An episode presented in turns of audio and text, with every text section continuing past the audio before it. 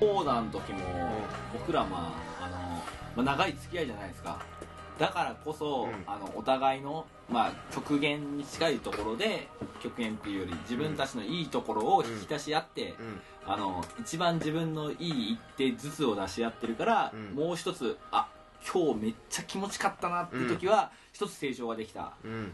まあ、砲弾うん。をできてたんじゃないかなっていうふうに日々なんかこうね長い付き合いだからできてるんじゃないかなって僕は常に思ってるんですけど。うんそうやな。うん。確かにそうやな。うん。ゆうたくんももう大阪来て何年ですか？僕大阪来てちょうど5年目あそんなにっすか？ですよねもう5年。もう5年ですね。ええ。5年も経つ？5年ですね。僕だからあの黄色が入りたてのところで大阪来てで半分黄色になって、うんみたいな感じですかね。黄色入る年ぐらいですかね。そんなぐらいな感じですかね。もうしっかりもう大阪には。大阪の。なくてはならない。ですねなかなくてはならない存在かどうかは、あの皆さんが思ってくれてるかどうかの コメント話なんでコメントくれるんちゃう？コメントくれるんちゃう？思ってるよ。コメントちょっとコメントをそここそこで一生懸命今フェイスブックでコメントをコメントを打ってくれてる皆さん期待してますよ みたいな。いいね何個入ってるかなって。うコメントください。もっとちょうだい。欲しがりやから。俺らちょっといいですか。さっきからね名古屋が腕を太く映そうとしてるんですよ。カメラに気のせいっすよ。こうやってこうやって。そんな太ないっすこうやってこうやってこうやってこうやって。いやなんかちょっ腕と組んだりして。半袖やからちょっともしかしたら寒なってきた。なんで半袖なん？いやちょっと暑いから。ちゃんとこうやって。はいはいはい。はい半袖だったらもう一層暑いんだったら脱いどきって。いやいやいや脱い脱いであかん脱いで脱いで下品になるから脱いで脱いいでやでもいいでサングラスかけて上半身でも上裸で半身裸なんかこの間そういえばあのー、に2日の日に、うん。あのー、難波で3ホールでラゴアダーバイトのあのーバチダードがあった3ホールで、はい。あのーパーティーやって行ってきたんですけど、うん。入った時点で上半身裸のやつおって うわ来たこれ。3ホールやからこんなやつおおると思ってたけどもう裸やんかと思って 嫌やなと思って。もうなんか動ダンスもむっちゃ激しくて、うん。もう汗もびっしょりかいてうわだるい客おるわと思って。あのー嫌やなと思ってたんですけど、うん。でまああのもうちょっとこうぐらい飛ばしてるやつはでももう中盤になったらもうおらんからなとか思いながら、うん。結構すぐ帰るんですよ、うん。そういうやつって、うん。潰れるかなんかして。でまあまあいいわと思って、ほっとこと思って。踊ってて俺も。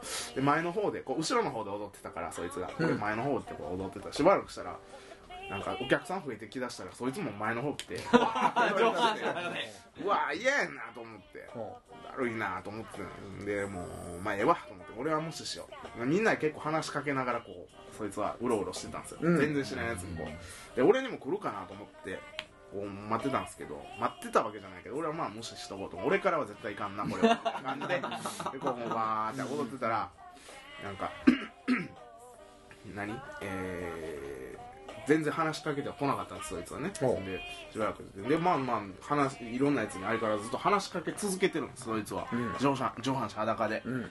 でもこうなんか話しかけるやつ話しかけるやつが結構なんか話盛り上がるというか結構向こうも笑顔になってる感じだってえ？と思って。結構こいつ知り合い多いんかな？みたいな。みんな友達なんかな？ってああほんでかと思ってこう。ああ結構パーティーピーポーであの頻繁にこういうところに来てて友達多いタイプか？そうかそうかと思いながらこう、あのバーそういうまあ、ほっといたんですけども。でまあ僕もまあ長いことおって僕も結構振る舞い酒なんか置いてあったもんやから結構酔っ払っちゃって、あーとか思ってたらなんかあので友達と3人ぐらいでこう明るいところでこう喋ってたんですよはっはっはとか言いながら。でもうこうでもないとか言って、ああでもなければこうでもない。こうでもなければ。ああでもないみたいな感じでこう喋っててはっはっはとか言ってたらそいつがピュッて現れて。うわ来た。と思って。やっと来た。汗びっしょりのやつが来て。やっと来ちゃいましたねそれは。待ってたんじゃないですか。いやいやいや待ってないほんでな。ほんでほんでそれでこうそいつがこう話に入ってきて喋ったんですけど、うん。むちゃくちゃ面白いやつでねそいつが、うん。あそうもうむちゃくちゃ笑かされてこいつただのむっちゃおもろいやつやったなみたいな、うん。うん。みんなほんで笑ってたんかと思って。でよう聞いたらなんか大阪君の先輩らしいんですよ。さすがやね。さすがやねルイはルイは友を呼ぶ友達多かったわけじゃなくトークテクニックが優れてたそう。ねそうね。ていうしかも面白かったっていう。いうへー。いいじゃんまあ飲んだくれでっていう、まあ面白い変態やったってことですよそうそうねそうそう。でしかも俺とも波長があったみたいな、う結構誰とでもいけんのかなって感じですね、あの見た目がそんなんやからね。敬遠してたけど、そうじゃないやっぱ見た目で判断したらあかんなみたいな、うんそうですね。決めつけで人間ステレオタイプで選んじゃいけんですね。そうそう。でも決めつけるやつが多いから、うん。見た目も大事やでっていうのをねそうですね。言いたいですけどね、まあバランスですよね。それを凌駕するトークテクニックが彼は持ってたってことそうそう。ですねまあ俺もちょっと酔っ払ってたっていうのもあるけどね。あうん。いやフラフではちょっと無理かなみたいな。うん。のもあるけどね。うん。そうそうそうそう。面白かったですよパーティーは。そうですか。うん。むちゃくちゃ面白かったですね。あ何が良かったんですか？いやなんかねまあ秋広の話しますけど秋広がですね調子良かったですね。多分ねいつもいいんやろうけど。何の何の調子がいえい DJ ですね。あ DJ えーまあいつもいいんやろうけどそのなんかねあ今日秋広ちょっといつも気合入ってるなぐらいのおお感じだってあいつせサッカー来なかったですからね。なんか多分、その結構お客さんとか増えてきたぐらいにはもう結構みんな踊ってましたからね、うん音もなんか結構でかくて気持ちよかった、うんうんあこれめっちゃいいなみたいな。で友達地元の友達でこう集まって喋った時にはこうなんか秋広めっちゃい温めてんな今日みたいな会場めっちゃいい感じやんみたいな。いいっすね。温めてるわだいぶみたいなこうみんな口々にこう言ってたみたいな、そういうのもこうまあそうなんていうんですか友達が活躍してるのを見たらうん。嬉しいですから、うんうんでそれでなんかでなんかそういうのも手伝いのでお正月やからそのみんな集まって地元の友達が。で1年に1回か2回ぐらいの会でしかこう集まることないんですけどもあのーあみんなと久しぶりに会えて嬉しい。でみんな久しぶりに会ったやつの中には、えー子供ができたとか、もうすぐ結婚すんねんとかそういう報告も聞けたりしてでそういうのも手伝ってなんかもうちょっとこうエモーショナルな気分になったというか。注しちゃいました。そうそうそうそう。そうなんかちょっとこうもうちょっとこうなったらもうちょっと時間かけたらこう泣いちゃうぐらいの。まではいかないんですよ。まではちょっといかんかったけど。恥ずかしいしね。うん。もうでも僕もねまあ36やしね。なかなかもうた泣くことたまにありますけど。もうそんななかなかね。泣いちゃっていいんじゃないですかね。いやいやいや無理やり泣く必要ないやんまあそうですね。ん。泣泣けたら泣くよそれ、泣く時とかでも 嬉しい時なんですか基本感動的な時とか嬉しい時とかやな結構僕悔しと僕もなんか涙もろになってきましたねあほんま。年齢とともに涙腺は緩くなるっていう。言うね言うよね。まああるある。な泣くポイントかなりマニアックですけど。最近最近なるわ。最近いつ泣きました。いやなんかこの間ね何やったかないやなんか僕自分で気づいた時に泣きそうになるんですよ。ああ俺今上がってんなっていうので泣くっていうことですか？いや上がってるあっていうか。気づくってそういうことじゃなくて何かに気づいた時ってこと？あこうやったんかみたいなそうそうそういやなんかね自分がこう探してるものがあってなんか急にふ降りてきた時に、はいはいはいはいうん泣きそうに。泣きそうっていうかなんかこうあ要は感動しますよ、高ね、揚そうですね。そう感動しますね。うん。最近泣いたのいつなんですか？いやだからそれで感動したんは何やったかな？俺も思い出してねうん。名古屋も泣いたりする？俺あんましないですけどでも何年か前とかよく悔し泣きしてましたけどね。あそうなの？悔し泣きはしたことないな。悔し泣きは俺 したことないな。いやでもあれですよ。めっちゃもう隅の隅の隅の方ですよ。もう。誰にも見えへんところでですけどそれは、は悔し泣きはないかこの間でも最近で言うとやっぱネットフリックス見てる時から泣いたんい、ドキュメンタリーですか、うん。なへえ探し物、えー、大塚先生が泣いてるか知らないですけど。めっちゃ声ちっちゃい。マイク届いてないですよ急に声ちっちゃくなる言うたら三浦は最近いつ泣いたん？いつ泣いたんすかね。泣いたりすんの？まあ泣くことはあんまないんじゃないですかね。あないっすないね。感情が高ぶってうん。その感情の容量がオーバーした時に多分泣くんですよね。人って、何かの感情がね、嬉しいであるとか悲しいであるとかになんかそのコップに例えたらこのコップがでもでもすごい怖い感情って別に泣かないでしょ。怖いとかはああそうですね。泣く人もいるんちゃいます、でも怖すぎて。子供とか怖くて泣くでしょ？うんそれは泣くけど。で怖いの容量は多分でかいんですよ。うん怖いって感じたら怖いって感じるってことは命の危機も迫ってるっていうことになるじゃないですか。っていうかその泣いたら 効率が悪いのが分かってくるんですよ大人だったら。なるそうですね。はなるほいな。んどなかねいいことないですもんね。そうそう。まあないいいことないことはないと思ないいまことはないかあのー涙を流す。でも例えば目の前にライオンが現れて泣いても許してくれへんそうですね。危ない危ない。目の前が滲んで。避けられへん涙を流すことによってのメリット点は人間のキャパをオーバーしたストレスの発散数値が涙と一緒に一緒にこうホルモンバランスとしてあの流れてくれるっていうところからつまりまあストレスに対して、いわゆるこう危機感がないストレスの時に涙を流すっていうのは、あのー今やったらストレス発散ってことやね。いいいいことなんですよ、ね、それは別に心のデトックスになるっていうかね。そういうことですよねつまり。心のデトックスうん類活っていう言葉がねねなんかね。類活？そうそう。涙のえ活動で。自分から泣きに行くそうそう。泣いて心をすっきりさせるってえいう。ー、なんか感動的な映画見たりして。そうそうそう。いうことですよね。ドキュメンタリーとか見たり。ととか。えー、俺もやろうかな類活いいんちゃういいんちゃうもうね本当にだからセカチュウ見て泣くとか。もう無理やわ。セカチュウ。今頃お前セカチュウ投げてる苦労せえ助けてくださいって言ってそこの部分で泣いちゃったりとかねあとはなんかこうウォーターボーイズでこう一致団結したところでねなんでちょっと古いね。ベタなベタな方がばっかり出してくる。まあそういうことですよね。カメラとかないんですか？うんまあやっぱりこう一致団結したりとかこうまあこうね愛愛を叫んでみたりとかそういうところでね。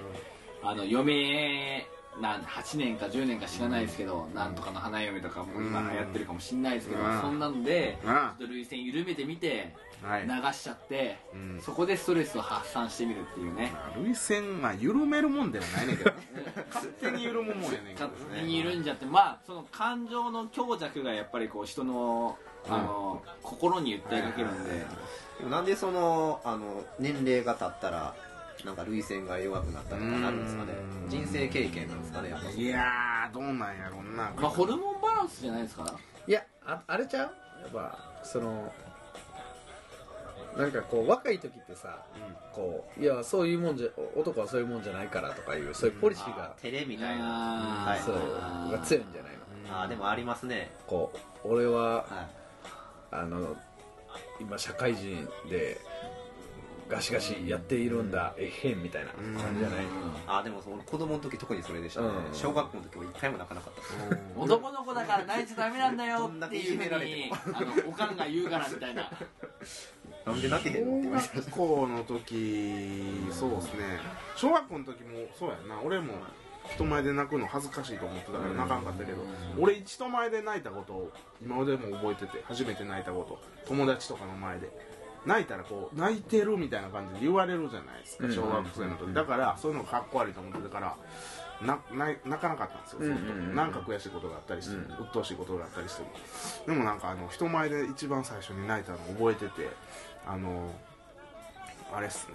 あの少年野球やってたんですけども僕言うても2軍でこう見えてもあの補欠やったんですけど でいつもあの1軍の試合を「えいえい」みたいな感じで応援してで1軍強かったから。ほう。1軍が勝つのを見てあありがとう。1軍が勝つのを見てあの 喜んでるみたいな。賑やかしいみたいな感じで,、うん。でとにかく結構強かったからはい。あんまり負けることなかったんですよ。まあまあたまにはあったけど。で負けたらすっごい悔しかったんですよ、うん。ででその日も試合があってえーその日はなんかみんなの調子が悪くてうんあの一軍の連中のねうん。しょうもないミスばっかこう連発するわけですよ。はい。えなんでこんなん取られへんのとか。えどこ投げてんねんとか。いやどんな球やお前。あんな球振ってたらお前それは打たれへんわみたいな、うんうんもうずっとやってるわけですよ、うん。もうほんまにあの野球ファンなんですけどただの、うん。そうなってきたら。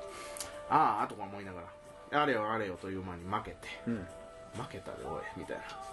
ああとか思ってて。うんでなんで負けたんやろうなとか思いながらつって。思ってた監督がですね試合終わったらみんなを呼び出して集まれっつって、はい。うん、でベンチにおった人間をこっちに並ばして。で試合に出てる人間をそのベンチやった人間たちの前に並ばして。うん。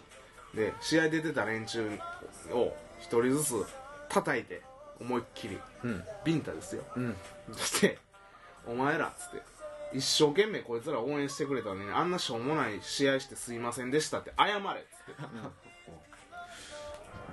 あのその人あのまあまああの誤解があってはいけないんで言っときますけども僕はその監督のことをむっちゃ好きで尊敬してまして、チーム全体が好きで尊敬してます、まあ厳しいところももちろんありましたけども殴られたことも何回もあるけども、あのおかしいとも何とも思わないですその行動に対して。であや 実際謝られたんですよ。一軍のメンバーに。しょうもないミスばっかりしてすいませんでしたって、その時に僕ねわーって泣いて思ったんですよ。うん。どうしたらいいかわからなくなって、うん。悔しいし責めたいけど謝られたから。どうしたらいいかわからなくなって、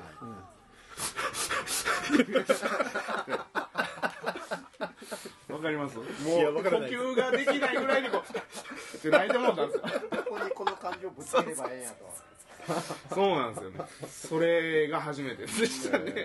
だからなんか今考えたらその感情がその溢れてたなと思って、自分のキャパをオーバーした時に泣くねんなっていうのは。てかその あれじゃない処理の仕方が分からん。かった。そうそう。確かに確かに。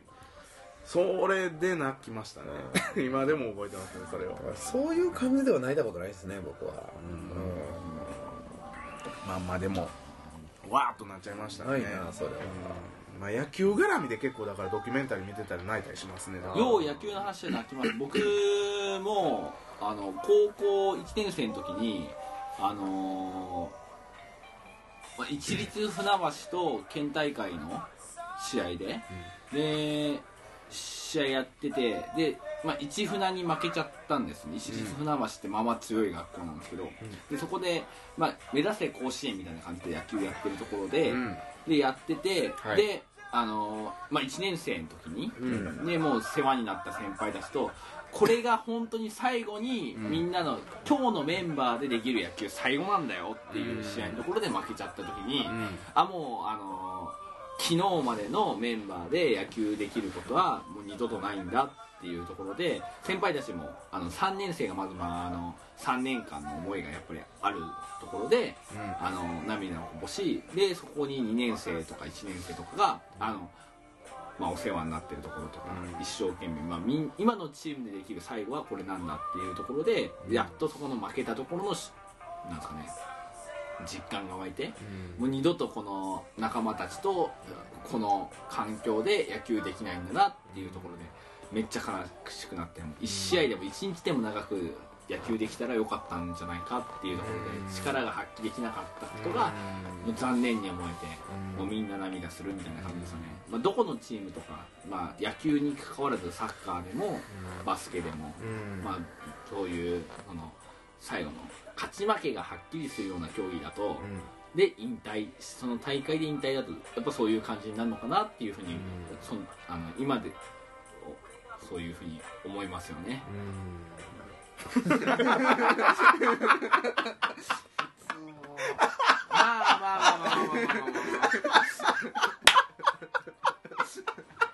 まあ普通の話ですよねドラマ見てるみたいでしたよ今も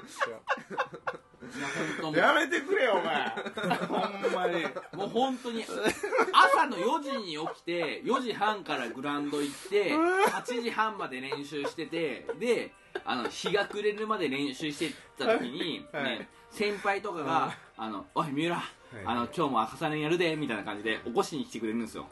で逆本当は先輩より前にグラウンド出ないといけないのにまあのあもう1年生だからみたいな感じで他の先輩いるからちょっとあのみたいな。お目つけられないようにちょっと起きろよみたいな感じで優しい先輩がいるんですよ。そういう先輩のところであそういう先輩もいるしやっぱこう、いやあの後輩ができた時どうすんねんみたいな先輩もいるんですよね。だから自分で自立してちゃんと起きれるようになって、あのみんなの見本になった方がいいよっていう先輩のそういうのもいるしっていうところの、まあいろいろこういうところの思うところ人生経験ですよねそれはまあめっちゃそれはあれですね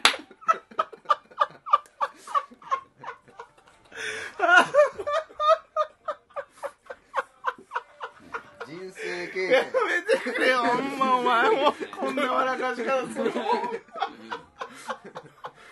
れ何回繰り返すめっちゃおもろいやんけお前でもその その負けに対して僕が誇りに思うのはあの負けたことに対して、まあ、僕の学校もそれなりに強い学校なんで、はいはい。そのあれなんですよ。負けたことと相手が勝ったことに対してあのその試合の結果に対して新聞にバーンって載るんですよ。うんどこどこが勝利みたいなところが、あの先輩たちと、うん。なんか自分たちの野球が、ん。あの一生残る一文になったみたいな感じになって、ん。まあ、それはちょっと今で思うとかっこいいことかなと思ってるんですよね、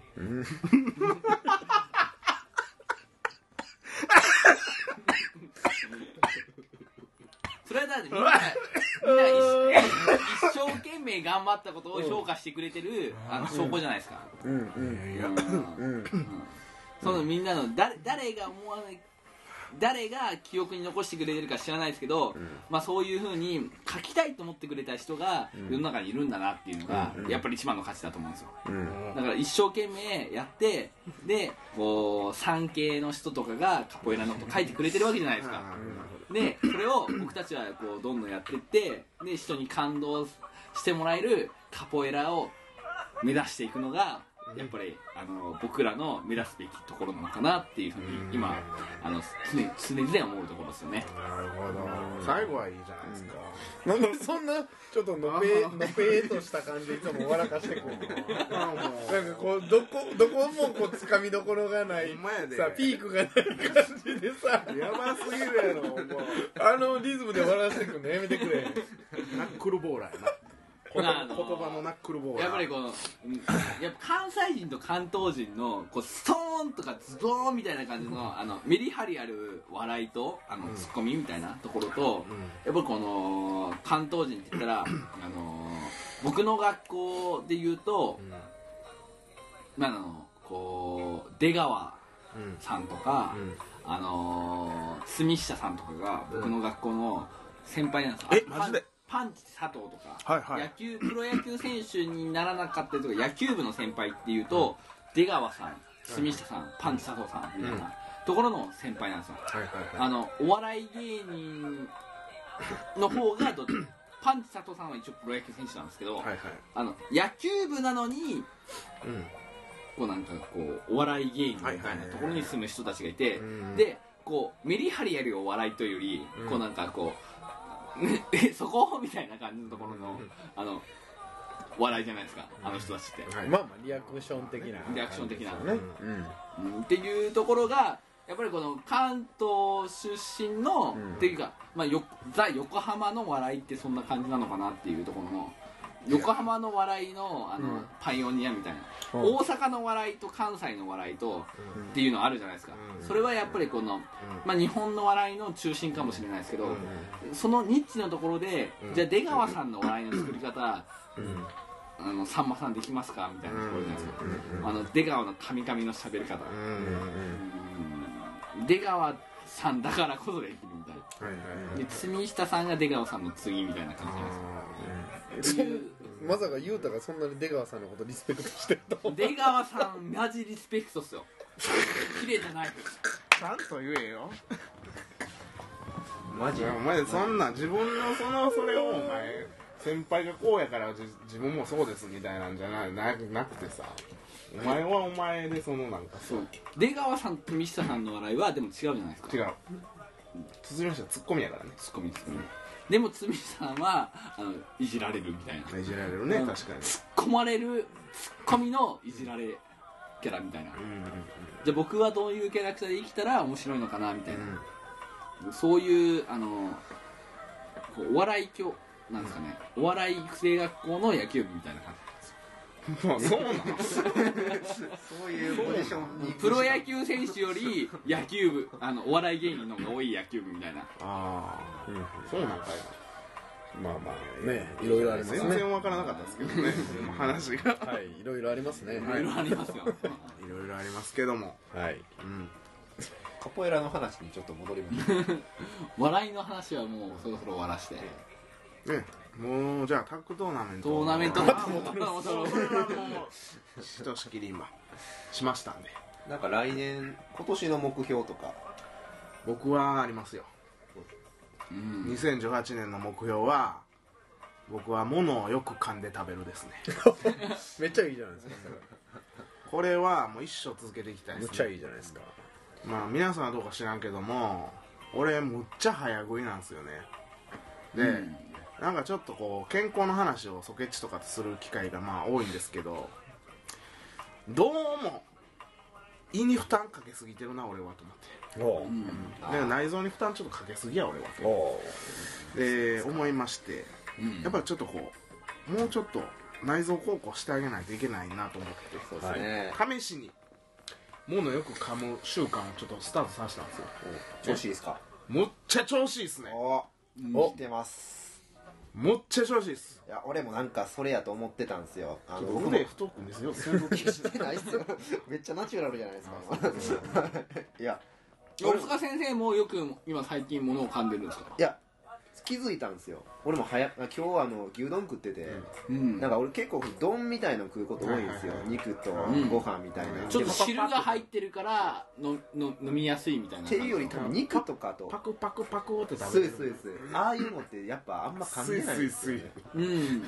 えそれはでもかあの汁物だからじゃない違う違う違う。なんかあの食事をゆっくりと食べるっていう意識が薄いだけやでそうですそうです、うん。だからちょっとね噛んでうん。それロクさんの言う通り。ねやっぱ、でかいもの飲み込んだらそれだけ消化するのにね、うん。エネルギー使うじゃないそうですか。そうそうそうだから噛んでいこうかなみたいな。だからあの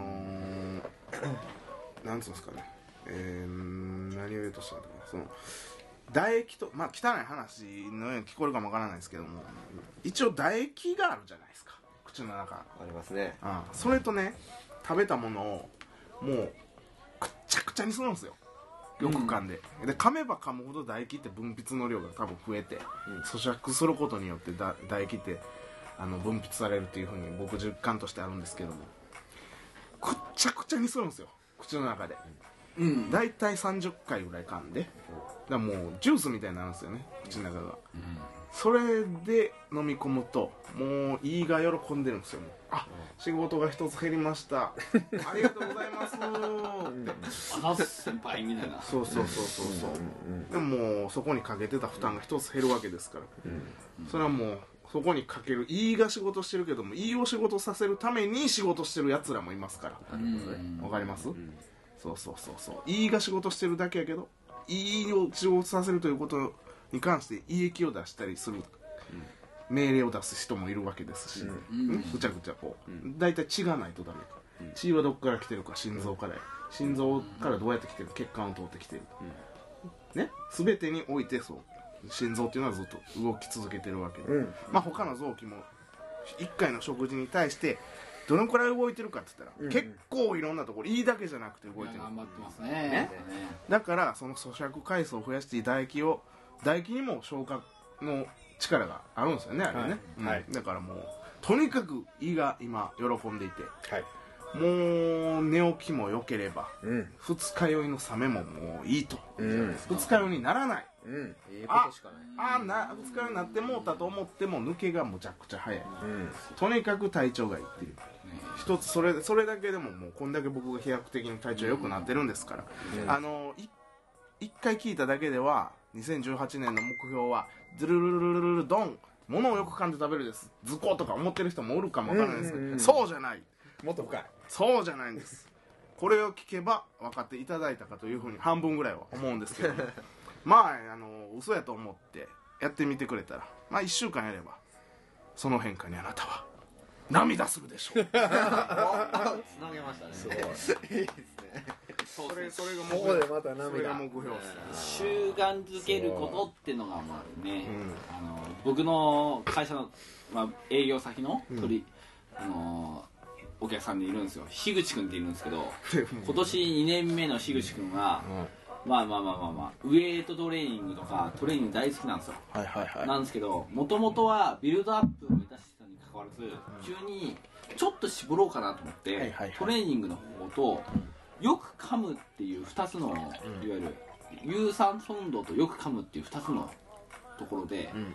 まだトレーニング方法といわゆる食生活を変えたって言ったらうん。もともと80キロぐらいあったのが今70キロ切っちゃったっていうような十何キロぐらい減っちゃったみたいな話で、ででこう言ってなんかまあ細いんですよね。細い細くはないんですよね体体脂肪率10%以下で70キロギリ切るかどうかみたいな感じのところで言うんですけど、まあ、ガリマッチョってやつなんですけど、でそれを細マッチョね。細マッチョ、細マッチョなんですけど、ん。こう体重増やしたいなと思ったら、ん。こう気づいたら噛んじゃってる。ああなるほど。いわゆるその咀嚼をしてるってことね。そうですね。意識して噛んでご飯を食べるっていうことを、まあな何ヶ月間か繰り返してたら、うん。自分がその体にいい食べ方っていうか太らない食べ方のうん。食生活の,、うん。あの習慣づけちゃってるから、うん。まあ本当に意識しないで、うん。お水と一緒とかなんかこう、うん。飲み込むように食べるような、うん。いわゆるこう勢いよいいい食べ方ができなくなっちゃってるんですよね、うん。あははみたいなことを言われて、いやそれはあの、体でかくするためにうん。飲み込むしか空気と一緒にご飯を食べんねんみたいなふうに話を営業先で言って、うん。まあそれができてたら苦労しないんですけどね、みたいな感じで突っ込まれちゃいました。もうええわ。もうそのその感じも。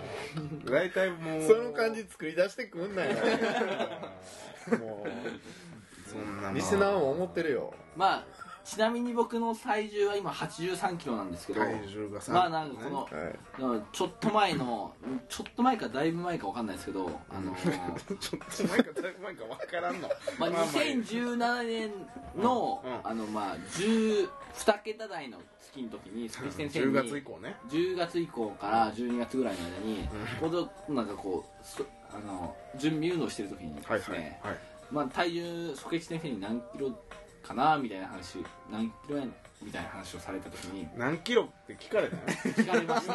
もっと簡単に言えよ。時にあの、まあ、80ちょいぐらいですかねって言った時に、はいはいはい。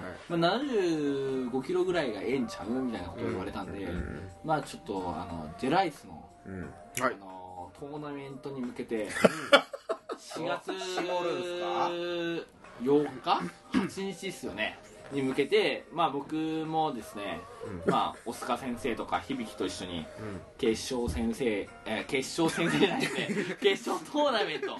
決勝トーナメントとかまあもしかしたらもしかしたらですけどあのもしかして2回もしかしたらもしかしたらね僕の期待としてはあの準決勝っていうのがみんなこうジェライスの大会とかが、あの認知されてきたら入ってくる人間いわゆるエントリーしてくれる人間が増えたらですね決勝トーナメント、うん。いきなり決勝トーナメントじゃなくて準決勝トーナメントみたいなところで 入ってきたら準決勝トーナメントぐらいには、それができたら僕が入れたら、あのー、かっこつくんじゃないかとかところでうん。目指したいなと思ってるんで,、でそこを目指して、まあ、83キロか2キロか知らないですけど、75キロぐらいにして、うん。